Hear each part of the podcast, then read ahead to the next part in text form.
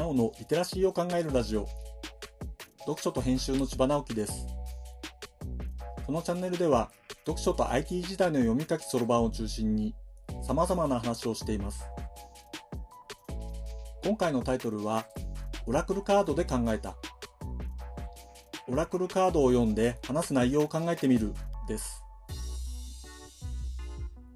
僕は着想を得るツールとしてオラクルカードを使うことがあります。占いが大好きという人もいるし、逆に占いなんかうさんくさいと思う人もいるでしょうけど、とりあえず先入観を捨てて聞いてください。オラクルカードはカードによっていろいろ引き方、読み方がありますが、僕はめんどくさがり屋なので適当にカードをシャッフルして適当に1枚引き出してそのカードの絵とメッセージを読んで考えるという使い方をします。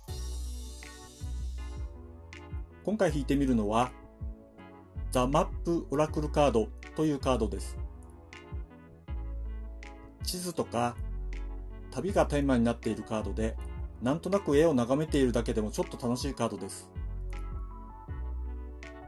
今は年末で、来年の目標なんかを考えたりするので、来年重点的に考えていきたいことを思い浮かべながらカードをシャッフルしました。カードをきちんとまとめてから一番上のカードを開きました。35番女性が本を開いていてそこから光が立ち上がっています。右に白くてスマートな鳥がいます。書いてある言葉は Education この時点で、やっぱりそうかと思いました。僕が最近考え続けていることだなと感じたのですね。そこでおもむろにガイドブックを開きます。35番のカードについてのメッセージには、こんな言葉がありました。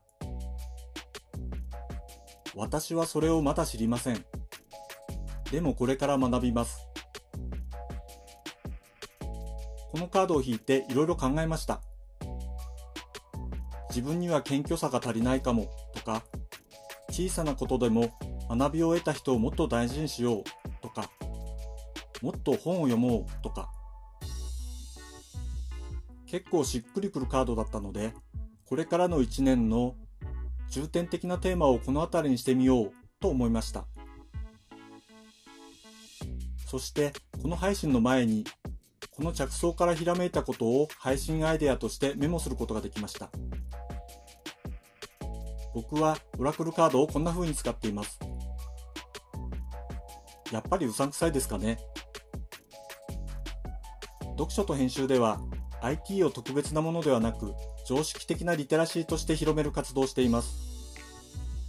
詳しい内容については概要欄のリンクからまたは読書と編集と検索して猫がトップページに出てくるホームページをご覧ください。今日もワクワクする日でありますように。ではまた。